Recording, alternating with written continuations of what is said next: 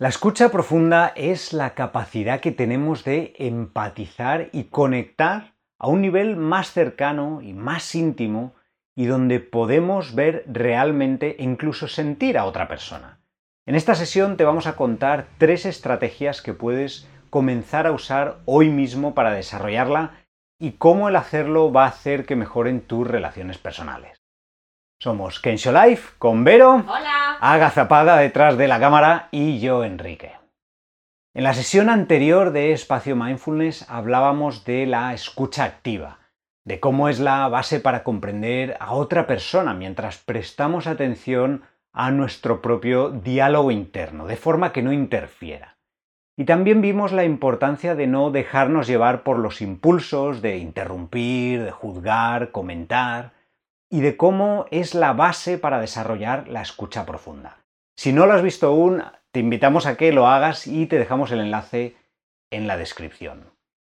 La escucha profunda va más allá de la escucha activa. Es una habilidad que requiere intención y voluntad y que también se puede entrenar y mejorar. Y hay tres estrategias fundamentales que te van a ayudar a ponerla en práctica. Para empezar, la clave de la escucha profunda consiste en crear y mantener un espacio en el que la otra persona se sienta segura y respetada para hablar sin miedo a ser juzgada, que pueda expresarse desde un lugar de autenticidad y sintiendo que hay un interés verdadero en lo que está compartiendo. En segundo lugar, a este espacio traemos una presencia receptiva una actitud de atención plena y de aceptación hacia todo lo que está ocurriendo en el momento. Las palabras, el mensaje, lo que se dice, lo que no se dice, las emociones de la otra persona, nuestras propias emociones, consiste en estar enteramente disponibles para la otra persona y abiertos a toda la experiencia que estamos teniendo. Y por último, como ya vimos en la sesión anterior, el silencio es muy importante, permitir el silencio. Porque mantener el espacio es algo que se extiende también a los momentos de silencio. En lugar de intentar rellenarlos de cualquier manera, dejamos que lo que se ha dicho repose. Y así podemos conectar con el mensaje más profundo, con cómo resuena la experiencia de esa persona con nosotros cómo reacciona nuestro cuerpo y qué emociones sentimos en ese momento. Cuando practicamos la escucha profunda, no solo estamos mejorando la experiencia de la persona con la que nos comunicamos, también la nuestra propia, ya que no permitimos que todo el ruido mental que tenemos de juicios, críticas, comentarios, interfieran en esa relación.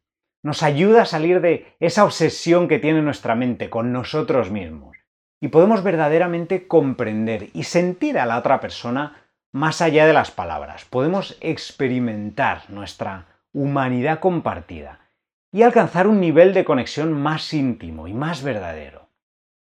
Una mejor calidad de nuestras relaciones, además, está directamente relacionada con un aumento de la felicidad. Y el mindfulness es una herramienta central para que todo esto ocurra. Nos ayuda a estar presentes, a darnos cuenta de nuestros comentarios mentales, de nuestros impulsos, nos ayuda a estar cómodos con el silencio y aceptar la experiencia del momento presente. Además, nuestra mente necesita estar en un estado de cierta calma para mantener esa actitud de apertura y observar nuestras reacciones y observar los impulsos y las emociones, incluso las distracciones, y poder así permanecer disponibles y receptivos para la otra persona. Todas estas habilidades se pueden entrenar, ¿Qué es lo que vamos a hacer con la meditación de presencia receptiva que hemos preparado para acompañar esta sesión. Como siempre, te dejamos el enlace en la descripción. Si te están gustando estas sesiones, te animamos a que visites nuestra página, kensho.live, donde encontrarás una gran cantidad de recursos, prácticas e información sobre mindfulness y sobre meditación. Y nada más por hoy, la próxima semana volveremos con otro taller de espacio mindfulness y hasta entonces cuídate y nos vemos. Hasta luego. Adiós.